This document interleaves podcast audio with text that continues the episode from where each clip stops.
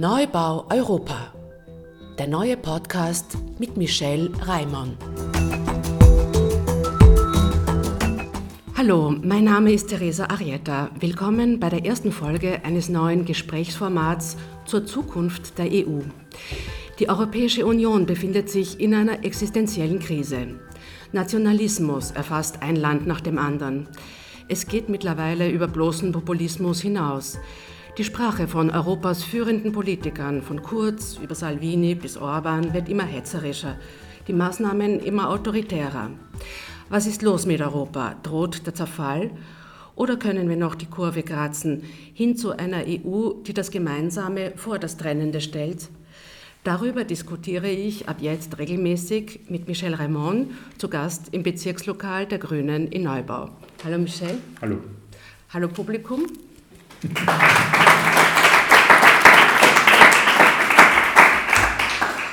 Wir laden Persönlichkeiten ein, die Grundlegendes zur Europäischen Union zu sagen haben. Den Anfang macht der Ökonom Stefan Schulmeister. Guten Abend. Guten Abend. In Ihrem Buch Der Weg zur Prosperität beschreiben Sie, wie der Neoliberalismus nach dem Zweiten Weltkrieg die Köpfe der Menschen infiltriert hat. Zuerst die Universitäten, dann die Politik und die Europäische Union. Michel, wie erlebst du das in deinem politischen Alltag? Wie neoliberal ist die Europäische Union?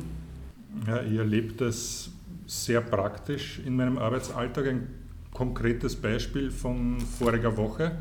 Ein berufliches Abendessen von den drei grünen österreichischen EU-Abgeordneten mit einer Gruppe von, weiß nicht, 15 bis 20 Journalisten und Journalistinnen, Österreicher, Internationale und eben grundlegende Diskussion, damit man Hintergrundgesprächszeit hat bei der Ratspräsidentschaft und es kommt zum Thema Freihandel. Und einer der Journalisten hat am Anfang Freihandel mit Handel gleichgesetzt. Das ist in der Diskussion dasselbe. Also wer gegen ein Freihandelsabkommen ist, muss automatisch gegen Handel sein, weil alles andere äh, findet gar nicht statt in dieser Gedankenwelt. Dann haben wir das länger diskutiert und konnten aufdröseln, dass zum Beispiel die Europäische Union ja ganz eindeutig ein Handelsraum ist, wo zwischen derzeit 28 Ländern, bald wahrscheinlich Nummer 27, gehandelt wird und dass wir keine Freihandelszone sind, weil der Unter und trotzdem frei im Sinne von keine Beschränkung äh, innerhalb des Marktes gehandelt wird. Der Unterschied ist ganz klar.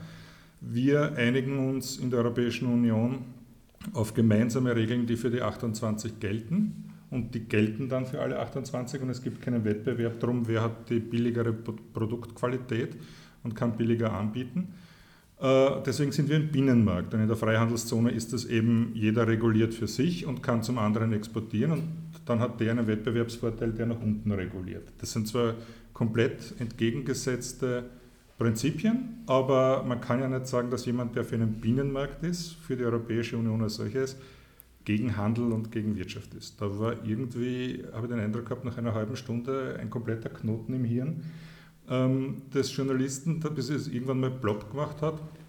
Und, und ja, okay, so kann man das schon auch sehen gekommen ist. Das sitzt, du merkst es wirklich in, in der Berichterstattung, in der Diskussion, mit Beamten, in der Diskussion mit, mit geladenen Gästen, immer wieder in den Ausschüssen. Extrem tief, das, und das ist im Buch, deswegen wollte ich die erste Folge dieses Podcastes mit Stefan Schulmeister machen, einfach großartig beschrieben, wie seit den 60er Jahren äh, dieser neoliberale Diskurs von der wissenschaftlichen Ebene in die Politik und in den Journalismus eingesickert ist und das übernommen hat. Äh, und in der Union sieht man eben, dass die Gründungsidee alles andere als neoliberal war und genau dieser Prozess stattgefunden hat. Ähm, ja, Stefan Schulmeister, Sie haben eben genau diesen Prozess in Ihrem Buch beschrieben.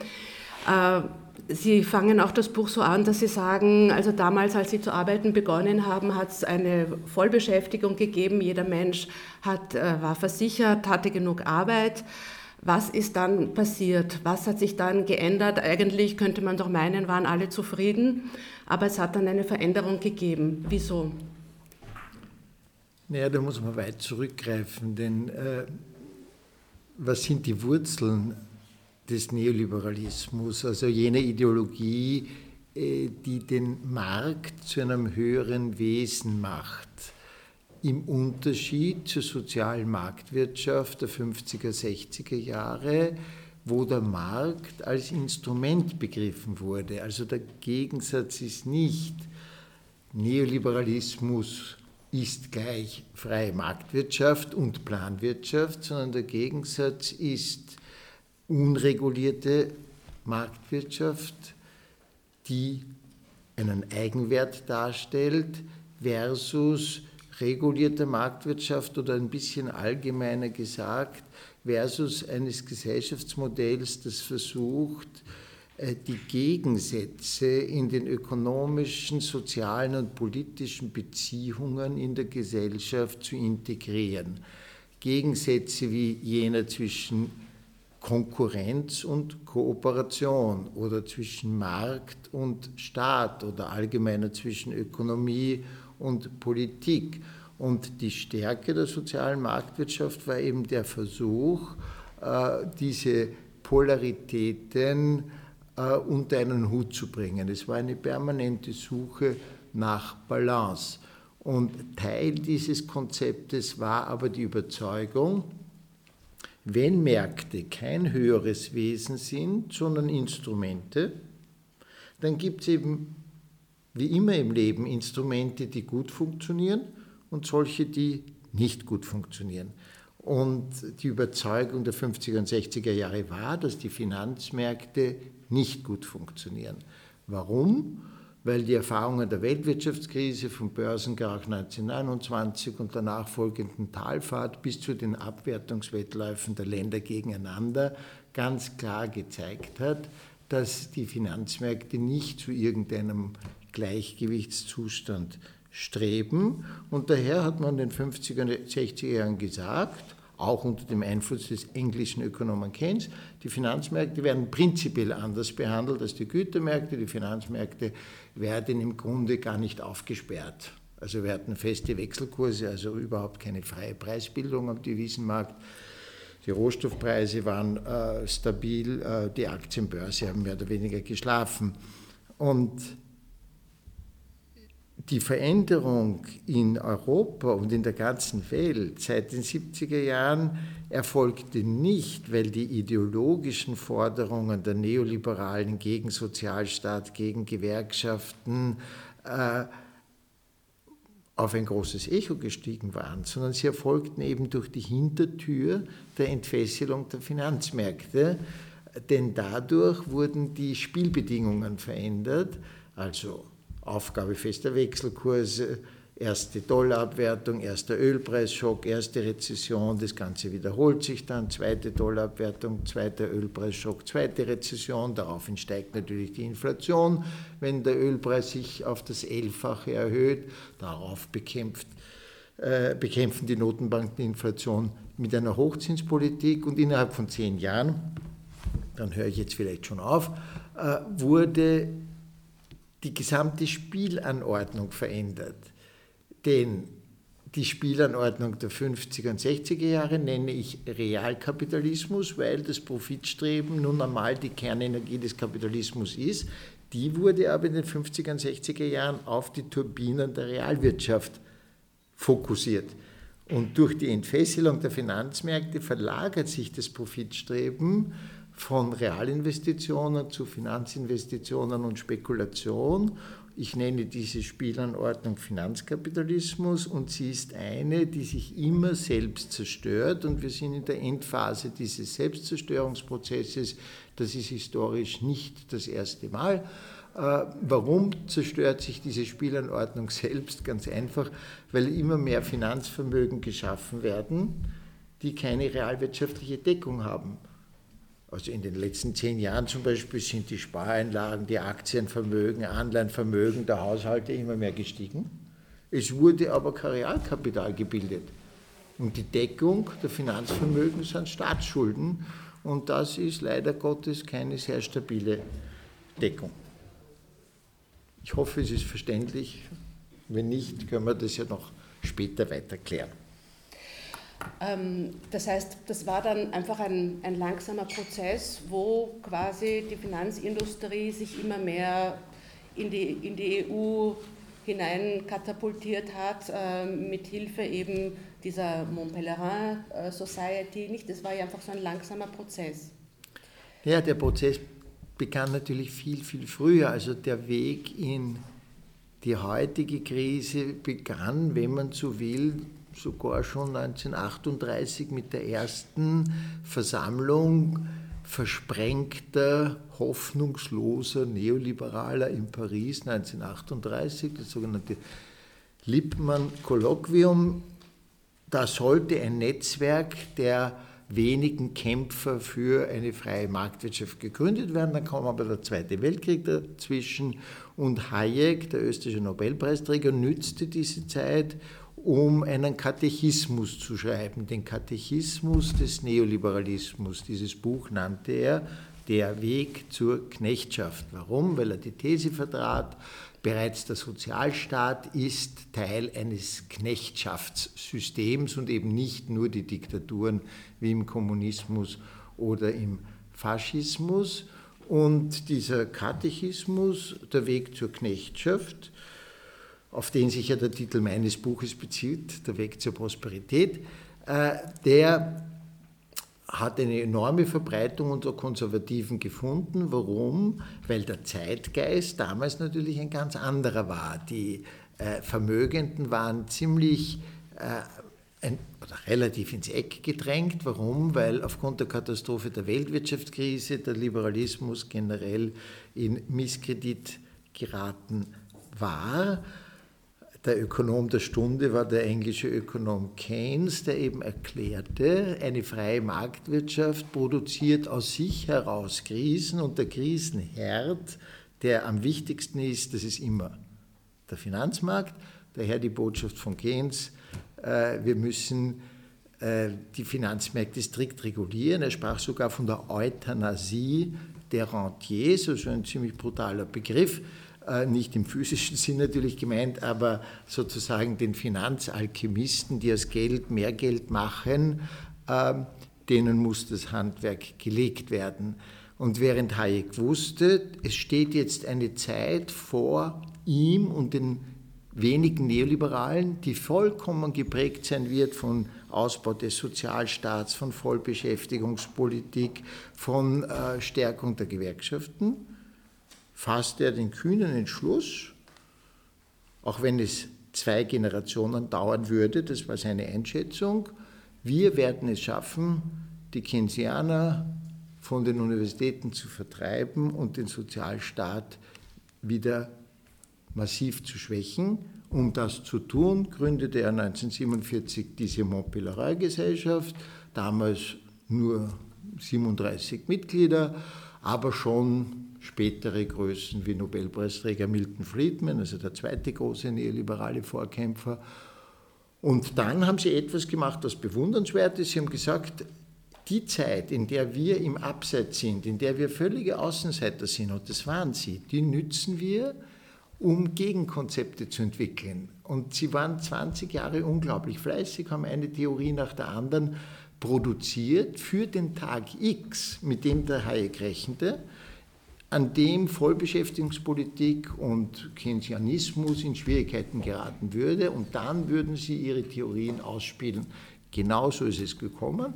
Den Ende der 60er Jahre kam die soziale Marktwirtschaft unter realkapitalistischen Rahmenbedingungen aufgrund ihres Erfolges in Schwierigkeiten. Denn der Erfolg des Realkapitalismus führte zu einer historisch einmaligen Situation, das hat es nie gegeben, 15 Jahre Vollbeschäftigung, Ausbau des Sozialstaats, sinkende Staatsverschuldung. Und unter den Bedingungen gingen die Gewerkschaften langsam in die Offensive. Die Streiktätigkeit verdreifacht sich. Sie verlangen Umverteilung zugunsten der Löhne, Mitbestimmung, überbetriebliche Mitbestimmung. Dann kommt das 68er Jahr. Das war für die Vermögenden ein Ärgernis, nicht weil Studenten ein Radau gemacht haben, so wie ich, sondern weil der Zeitgeist nach links blies. Der linke Zeitgeist, der blies die Sozialdemokratie an die Macht. Willy Brandt wird Kanzler, Bruno Kreisky wird Kanzler. Dann kommt die Ökologiebewegung 1970, Lopov Rom die den Kapitalismus aus äh, Umweltsicht äh, für ein Auslaufmodell erklärt haben. Alle diese Entwicklungen zusammen haben dann plötzlich bewirkt, dass die Vermögenden sich den Neoliberalen zuwendeten, in ihrer Not gewissermaßen, weil die Neoliberalen natürlich die Botschaft hatten, Sozialstaatsschwächen, Gewerkschaftenschwächen. Und was die Unternehmer aber damals nicht kapiert haben, war, dass eben im Gepäck oder im Programm der Neoliberalen die Entfesselung der Finanzmärkte war, die auch den Unternehmen in den letzten Jahrzehnten schweren Schaden zugefügt hat. Ähm, Michel, wie sehr ist heute ähm, der Sozialstaat in Gefahr? Was tust du als EU-Parlamentarier, um hier auch Überzeugungsarbeit zu leisten? Er ist natürlich massiv in Gefahr. Ich meine, wir brauchen uns nur umschauen. Jetzt in Österreich Einführung äh, des Zwölf-Stunden-Tages und einige andere Grauslichkeiten, die die Regierung noch im Gepäck hat. Das hat eine europäische Dimension und geht auf genau diesen Gegensatz, äh, den ich vorhin beschrieben habe, der da eingeführt wurde, diesen Standortwettbewerb als Religion. Man muss sich mal Folgendes vorstellen. Ich bin, oder, oder vor Augen halten. Ich bin Burgenländer. Ich bin aufgewachsen direkt am Eisernen Vorhang. Der ist 1989 verschwunden. Als wenn nächstes Jahr die Europawahlen sind, sind es 30 Jahre. Es hat nach dem Verschwinden dieses Eisernen Vorhangs wenige Monate gedauert und äh, sobald das mit Arbeitsgenehmigungen irgendwie machbar war, sind im Burgenland österreichische Kellner und Kellnerinnen verschwunden. Da hat es nur mehr Ungarn und Ungarinnen gegeben, mit einem Bruchteil des Lohnes. Ja? Ähm, 30 Jahre später ist das immer noch so. Die, das Gastgewerbe ist schlicht und einfach ein, ein Grenzübertrittsjob bei uns und das ist natürlich auch im Waldviertel so, dass es natürlich auch in der Südsteiermark so. Jetzt ist natürlich die Frage, wie kann das sein? Wie kann das sein, 30 Jahre später, dass sich da überhaupt nichts angeglichen hat? Und das ist, wenn du es dir genau anschaust, wir haben zwar einen, einen Binnenmarkt und regeln Produktgruppen, Erstellung von Produkten und so weiter, aber wir haben bewusst keine Sozialunion. Wenn du das Wort Sozialunion ansprichst, gehen die Rechten und die Unternehmer sofort in die Erzählung mit, ah, da wird Geld in den Osten umgeschaufelt was ein völliger Blödsinn ist, weil wenn du in eine Sozialversicherung einzahlst, erwirbst du einen Anspruch und es kriegt nicht irgendwer Geld, der gar keinen Anspruch erworben hat. Also um das wird es gar nicht gehen. Ein wesentliches Thema der Sozialunion ist zum Beispiel der Mindestlohn.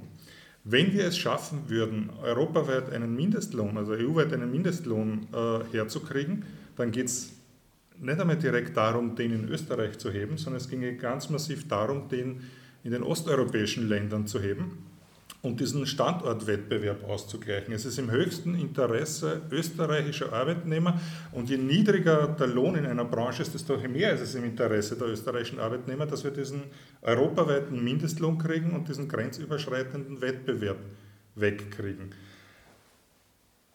Das zu vermitteln ist in der, in der jetzigen neoliberalen Hegemonie wahnsinnig schwierig, weil du schon, um Grundlagen zu erklären, immer relativ lang und intensive Gespräche brauchst, weil das Gespräch wird geführt einmal auf, auf, auf, einer, ja, auf, einer, auf einer Basis, Ausgangsbasis, die so neoliberal geprägt ist, dass es einmal grundsätzlich schlecht wäre, ähm, das herzustellen.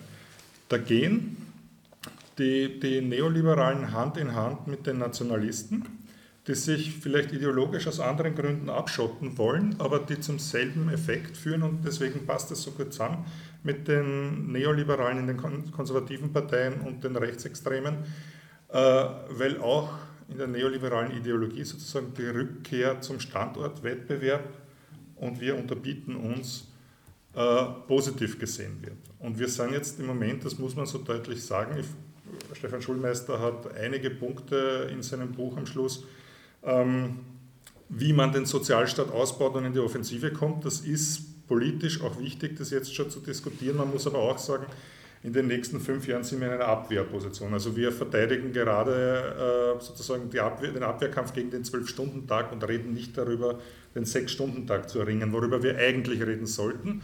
Oder sagen wir mal, reden sollten wir jetzt auch schon darum, kämpfen tun wir jetzt nicht darum.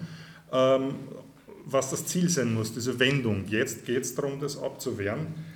Ähm, ich habe aber den Eindruck, ähm, dass, dass da durchaus beim Umdenken jetzt auch mit dem Schock, den die, die Rechten, die an die Macht kommen, ähm, dass da ein Umdenken passiert. Auch unter Journalistinnen in Brüssel, unter, auf, auf, auf wissenschaftlicher Ebene und so weiter. Ähm, und eines müssen wir halt schon lernen, sowohl von den Neoliberalen als auch von den Rechtsextremen, und das ist die langfristige Strategie und dranbleiben. Das, wie gesagt, als, als, als Hayek äh, Ende der 30er, in den 40ern an seinen Theorien geschrieben hat, war der Sozialismus in voller Blüte und der Sozialstaat, die Sozialdemokratie in Westeuropa in voller Kraft und das hat Jahrzehnte gedauert.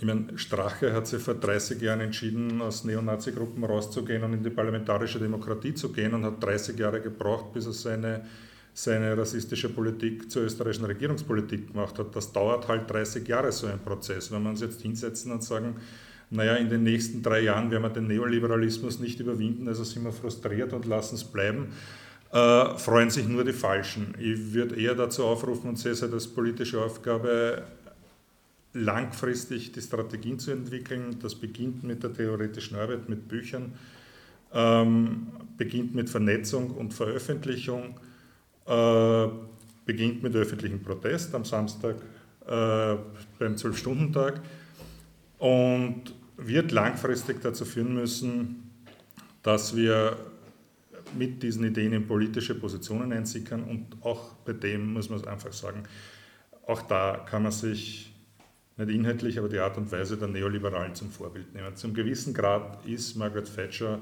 einfach ein politisches Vorbild. Die wird britische Regierungschefin, damals als einzige Neoliberale weit und breit gegen diesen ganzen sozialstaatlichen Mainstream und hat mit einer Konsequenz, die bewundernswert ist, wenn man als Gegner drauf schaut, die Politik gedreht und 30 Jahre später ist Thatcher Mainstream in Europa.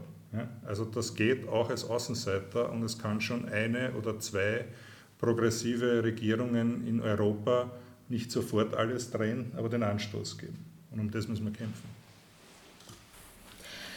Ja, das war eben also diese, dieses geschlossene Denken, das auch eben die Thatcher äh, propagiert hat mit diesem There is no alternative. Das ist ja, der Boden ist an den Universitäten eben vorbereitet äh, worden. Mhm. Also Sie beschreiben das in Ihrem Buch ja auch so als, als Denkzwang sozusagen in, in, einem, in einem geschlossenen System. Ja, das ist genau ein sehr, sehr wichtiger Punkt, der oft von Linken und von Menschen, die sich zu Recht empören, übersehen wird, dass Empörung äh, ganz einfach zu wenig ist. Man muss auch eine gewisse analytische Kälte haben, wenn ich so sagen darf. Und nachdenken, wie bestimmte Prozesse abgelaufen sind, wie man das im Grunde allen Menschen, die es wissen wollen, erklären kann. Das heißt, etwas, das für mich unglaublich auf, äh, vorbildhaft ist, war die Bildungsarbeit der Arbeiterbewegung im 19. Jahrhundert, wo eben nicht die Führer der Arbeiterbewegung sagten, quasi paternalistisch, wir machen das schon für euch, sondern genau wussten, es geht nur, wenn die Opfer gesellschaftlicher Verhältnisse mobilisiert werden oder sich mobilisieren, verstehen, warum äh, sie dieses und jenes tun wollen und sollen. Und genau daran hat es in Europa schon seit 70 Jahren gemangelt, weil das ist auch so einer der negativen Folgen des Erfolges der sozialen Marktwirtschaft, dass die sozialdemokratischen Führer ab den 50er Jahren bereits äh, so selbstgewiss wurden, obwohl sie gar nicht in der Regierung waren, aber eben durch Sozialpartnerschaft natürlich Einfluss hatten und auch durch den Ausbau des Sozialstaats, dass sie sicher waren, den Sozialstaat nimmt uns niemals wieder wer weg. Das war eine tiefe Überzeugung. Und dann natürlich braucht man in gewisser Weise auch nicht das kämpferische Fußvolk, weil da kann man sagen, das haben wir erobert, das gehört jetzt uns. Und das war natürlich eine verheerende Fehleinschätzung, wie ja die Geschichte der letzten, insbesondere der letzten 30 Jahre zeigt, weil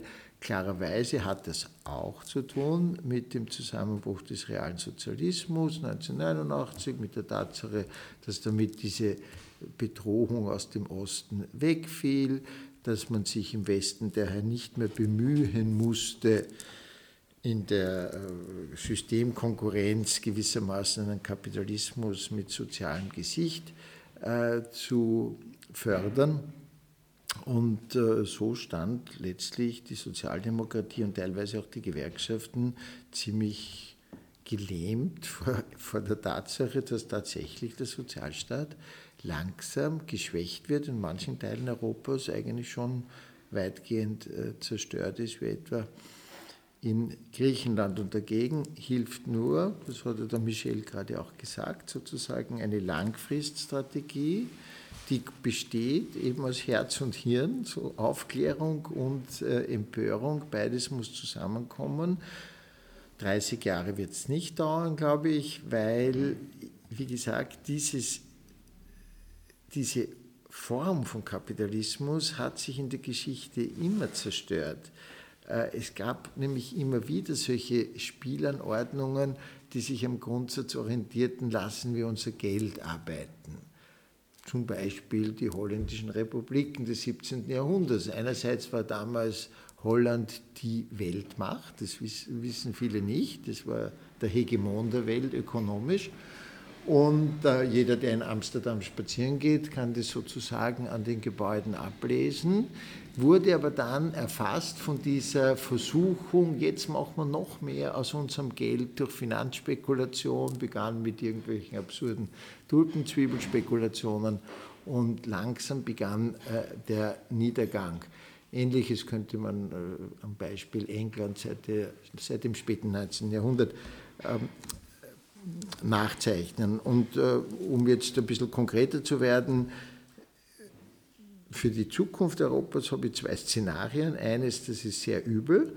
Das würde bedeuten, dass wir angesichts der Zunahme des Nationalismus, besonders aber dieser politischen Strategie, den Sozialabbau zu verwenden, um die Verbitterung der dadurch Getroffenen auf Schuldige zu lenken. Das war eben in der Weltwirtschaftskrise die Juden, das sind die Ausländer gewesen, eine gewisse Zeit die Griechen und jetzt natürlich ganz eindeutig die Flüchtlinge.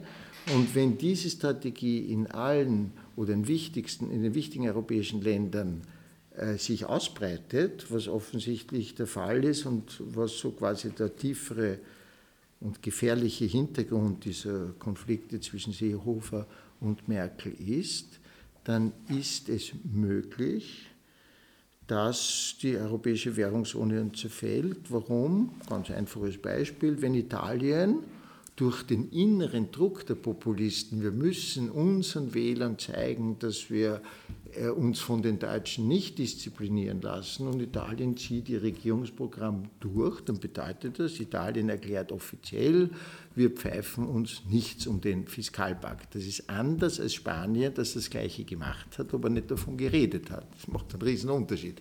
Denn wenn man davon redet, dann setzt man wieder ein Zahnräderwerk in Deutschland äh, in äh, in Bewegung, wo dann die Deutschen sagen, das geht aber wirklich nicht, dass man äh, sich an die Regeln nicht hält. Und was dann passieren könnte, wäre das gleiche wie 2009, dass die Finanzakteure auf den Märkten auf den Staatsbankrott Italiens spekulieren, genauso wie sie auf den Staatsbankrott von Griechenland, Irland, Portugal, Spanien spekuliert haben. Und sobald die Zinsen für italienische Staatsanleihen gegen 4-5 Prozent steigen, wird es untragbar, schlicht untragbar. Und das ganz perfide wäre nämlich, dann hätte der Salvini seine Dolchstoßlegende, der braucht die nämlich, weil die Paradoxie der italienischen Populisten ist folgende, der Lega besonders, besonders der Lega, sie wollen den Euro nicht.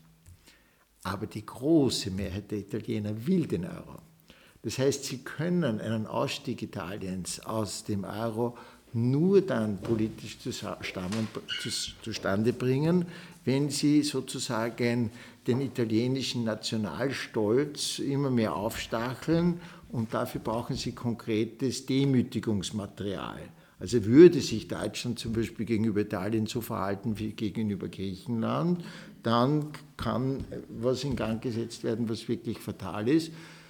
Wie gesagt, das ist ja mein negativstes Szenario, aber wenn die Währungsunion zerbreche, dann haben wir Wirtschaftskrieg in Italien. Und zwar der Krieg der Länder gegeneinander und der wird nur einen Verlierer kennen, einen Hauptverlierer, das ist selbstverständlich Deutschland, weil in jedem Wirtschaftskrieg, der mit Wechselkursen geführt wird, verliert der Exportweltmeister. Klar, weil er der verletzlichste ist und natürlich Österreich auch, weil wir hängen ein bisschen dran, aber nicht so äh, extrem.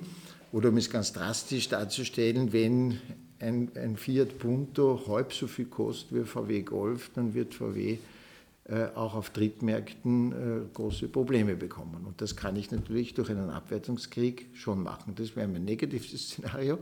Das würde dann einige dunkle Jahre bedeuten. Und das Positive wäre eben, dass, durch, dass die Eliten auch in Deutschland begreifen, dass die Gefahren, die da drin für die deutsche Wirtschaft stecken, viel zu groß sind, als dass man es darauf ankommen lassen kann. Aber das ist mehr eine Hoffnung, denn wenn ich die Art der Eskalation des Streits zwischen Seehofer und Merkel äh, als Außenstehender beobachte, kriege ich Angst, weil man hat das Gefühl, die, da ist nicht wirklich ein kühler Verstand, der kontrollierend äh, eingreift. Michelle, was können wir tun, um die äh, Währungsunion zu verteidigen? Naja, die Währungsunion ist, ist, ist der wesentliche Schritt. Ich erweitere die Frage, wenn du erlaubst, einfach auf, was können wir tun, um die Europäische Union zu verteidigen.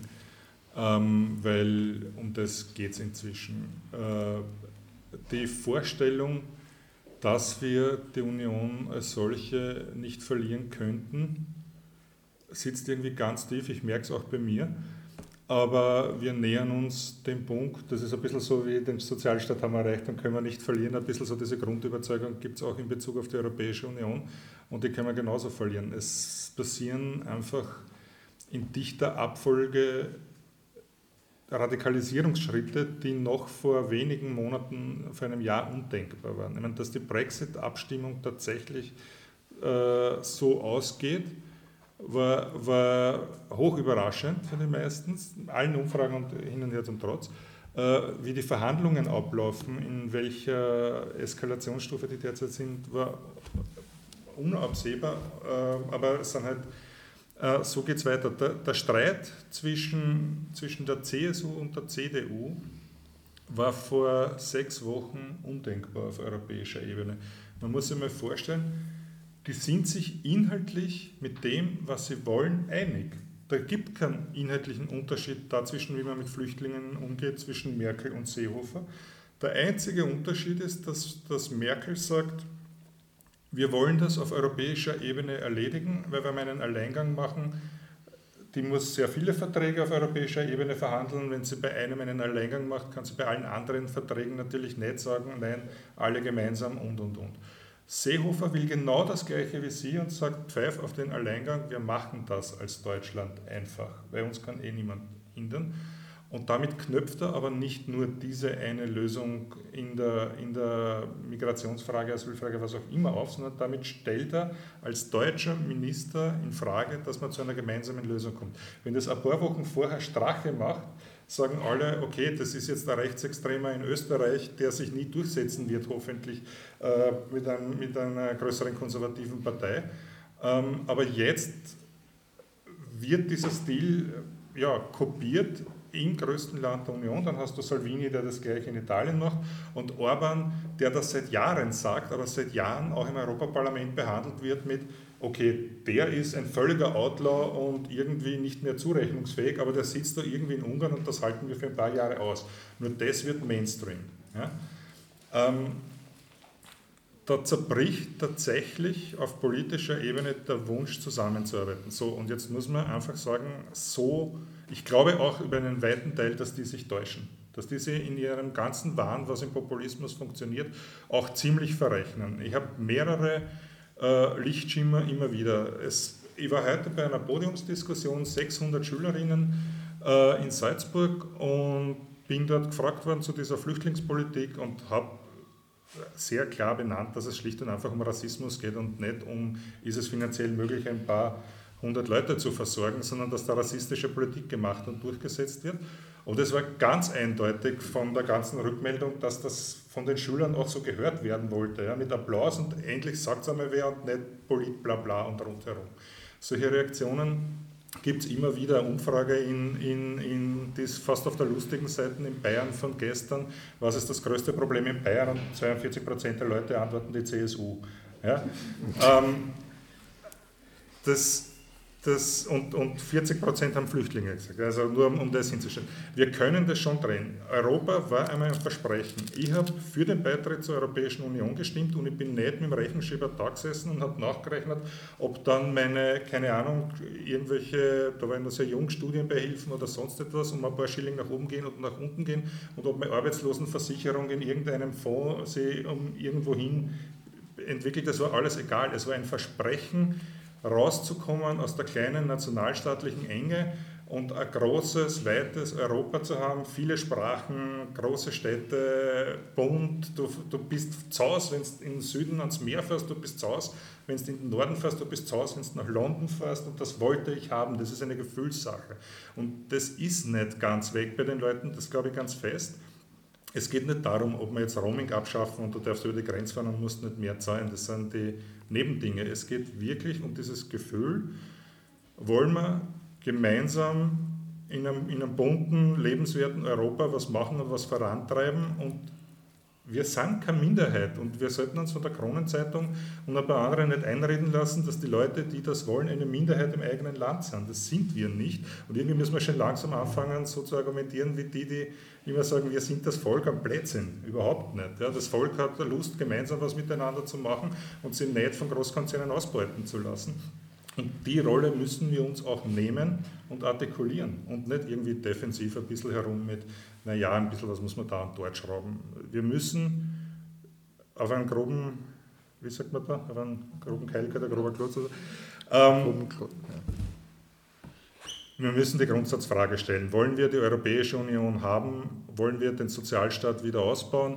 Wollen wir diesen ganzen nationalistischen Irrsinn beenden und einen kompletten Kurswechsel? Ja oder nein? Und der Klimawandel wird es letztlich sein, der uns diese Frage mit dem Messer auf die Brust setzt und sagt, ob oder trop, weil alles andere führt innerhalb von zehn Jahren zu einem immer steigenden Fiasko. Ähm, diese entstehenden Polaritäten haben ja wohl auch die Ursache, dass da äh, die, die, die Europäische Union war ja so ein Freiheitsversprechen. Aus diesem Freiheitsversprechen ist dann das, was übrig geblieben ist, war die Freiheit der Märkte. Stefan Schulmeister.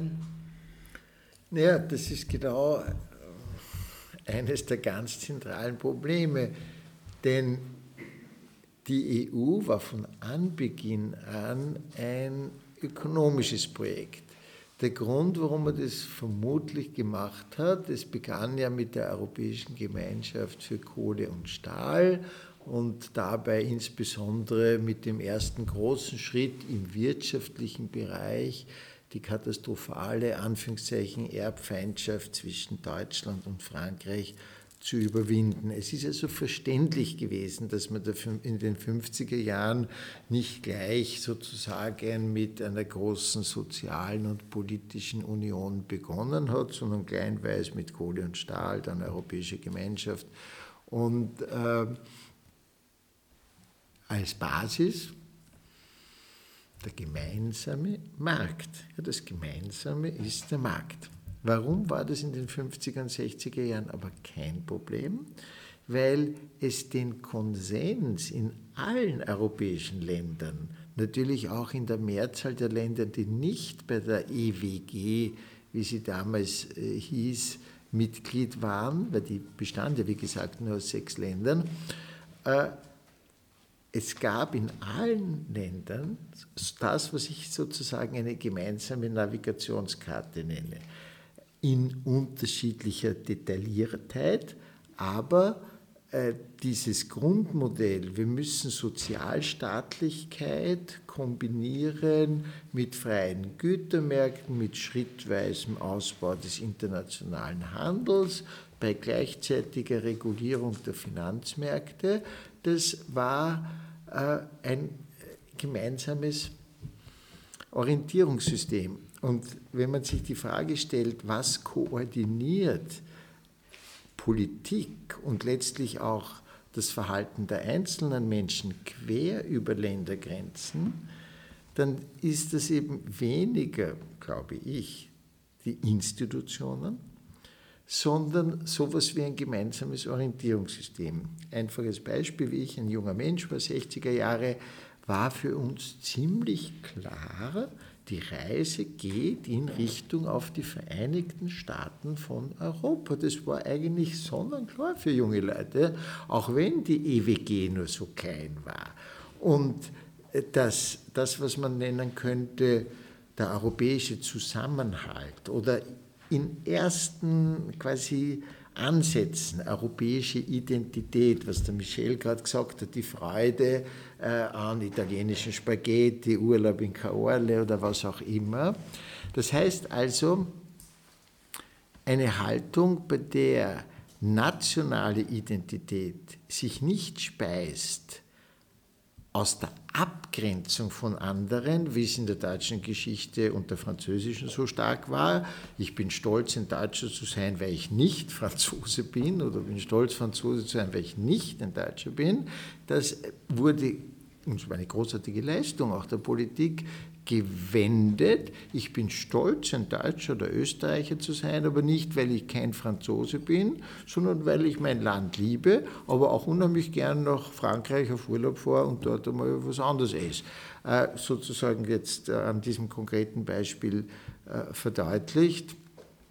Und wenn es jetzt eine Art gemeinsame Navigationskarte in allen Ländern gibt, dann koordiniert es viel mehr als Institutionen. Heute haben wir 28 EU-Mitglieder, demnächst nur mehr 27, aber der europäische Zusammenhalt ist ungleich schwächer als vor 50 Jahren. Davon bin ich zutiefst überzeugt. Daher sind auch die Lösungen des Herrn Macron aus meiner Sicht keine Lösungen die Vorstellung, wir brauchen mehr Europa im Sinne von ein europäischer Finanzminister oder Eurofinanzminister, europäisches Budget, das sind alles institutionelle Lösungen. Aber äh, die äh, halten weniger zusammen, wie wenn es gelänge, das wird lang dauern, wieder eine gemeinsame Navigationskarte sich zu erarbeiten. Und die, das versuche ich in dem Buch dann wirklich ein bisschen auch deutlich zu machen, die muss unter anderem in einer Erneuerung des europäischen Sozialmodells bestehen. Das heißt eben genau in dieser Kombination von Förderung des freien Unternehmertums in der Realwirtschaft mit einem stärker ausgebauten Sozialstaat, der die Grundrisiken des Lebens von Behinderung, Krankheit, Armut im Alter äh, durch eine solidarisch institutionelle äh, Organisationsform äh, absichert. Und äh, das kann also aber, nur gelingen, wenn wir so quasi äh, diese, diese, eine gemeinsame Erklärung haben, warum ist das alles passiert und wieder anknüpfen an das, wo sozusagen der Faden der Identitätsbildung abgerissen ist. Und das sehe ich eben sehr stark in dem Erfolg des, der Neoliberalen, den Sozialstaat schlecht zu machen äh, und in der Entmündigung der Menschen. Das führt jetzt ein bisschen weit, aber der Neoliberalismus ist für mich die erfolgreichste Ideologie der Gegenaufklärung. Gegenaufklärung heißt, man hat ein neues, höheres Wesen geschaffen, der Markt, dem sich jeder zu unterwerfen hat, wie früher der Kirche oder äh, dem Kaiser. Und diese Gegenaufklärung bewirkt natürlich eine Entmündigung, denn innerhalb der neoliberalen Weltanschauung ist die Frage, schon die Frage, in welcher Gesellschaft wollen wir leben, nicht legitim weil ja der Markt wird uns schon irgendwo hinführen. Ja? Während wenn ich mir die Frage stelle, in welcher Gesellschaft möchte ich leben oder wollen wir leben, dann impliziert es ja den Gestaltungsanspruch von Menschen. Und das ist sozusagen der wirklich subtile Sieg der Neoliberalen, dass viele Menschen dieses Grundgefühl haben, man kann eh nichts machen. Dieses Sachzwangdenken, äh, was natürlich auch zu tun hat mit der Langsamkeit äh, in der sich die Krise äh, vertieft hat in den letzten 45 Jahren. Ja, Sie schreiben das in Ihrem Buch auch so, ähm, dass Sie eben sagen, die, wenn die höchste Autorität der Markt ist, wenn der lenkt, dann erübrigt sich eben die soziale Gerechtigkeit. Das empört äh, viele Leute und macht Angst, Michel. Ja, weil es, wenn es so ausformuliert ist und im neoliberalen Konsens weit und breit so transportiert wird, ähm, hoffnungslos macht, weil man nichts tun kann. Und gegen das da stimme ich hundertprozentig zu, müssen wir uns wehren. Ähm, Gesellschaft ist immer gestaltet worden, sonst würden wir immer noch im Feudalismus leben, aber es geht. Wir haben die Demokratie eingeführt, wir haben Arbeitnehmerinnenschutz eingeführt, wir haben Bildung eingeführt für unsere Kinder, äh, Sozialversicherung und so weiter. Gesellschaft ist gestaltbar und verbesserbar. Jeder, der sagt, man kann das nicht gestalten und die Politik macht Fehler und dann mit tatsächlich passierten Fehlern kommt, äh, macht Propaganda. Das muss man schlicht und einfach so sagen. Wenn man mir erzählen will, dass sämtliche politischen Fortschritte, die erzählt worden, erzähl, erzielt worden sind in den letzten 300 Jahren, nichts wert sind, der soll bitte Leibeigener werden unter den Esterhauses oder sonst irgendwas. Das ist ein, das, diese Propaganda dürfen wir uns nicht auf, aufs Auge drucken lassen und das ist, ich mag jetzt diesen Begriff der Anti-Aufklärung, das sehr gut, das ist eine aufklärerische Tätigkeit das bindet jetzt nämlich irrsinnig schön diese ganze Sache hier ab. Genau deswegen brauchen wir solche Diskussionsveranstaltungen und brauchen die mediale Arbeit. Ich glaube nicht, dass wir es äh, sozusagen den Neoliberalen nachmachen sollen und über intellektuelle Zirkel an Elite-Universitäten mit viel Kapital dahinter das machen sollen. Eher die vorhin erwähnte Arbeiterinnenbewegung nachmachen mit der Bildung von unten.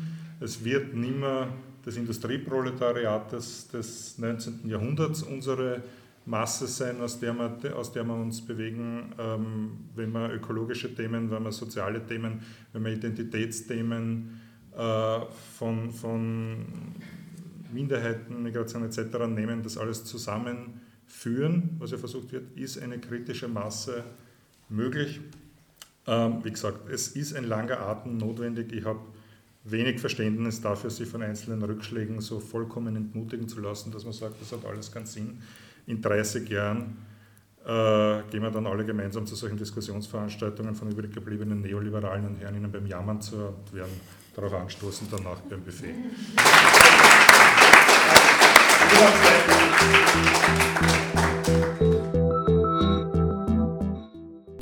Das war Neubau Europa, der Podcast mit Michelle Raimon und Teresa Arietta. Gebt uns fünf Sterne auf iTunes – Abonniert uns auch auf SoundCloud und seid live dabei bei der nächsten Folge im Bezirkslokal der Wiener Grünen in Neubau am 28. August. Bis dann.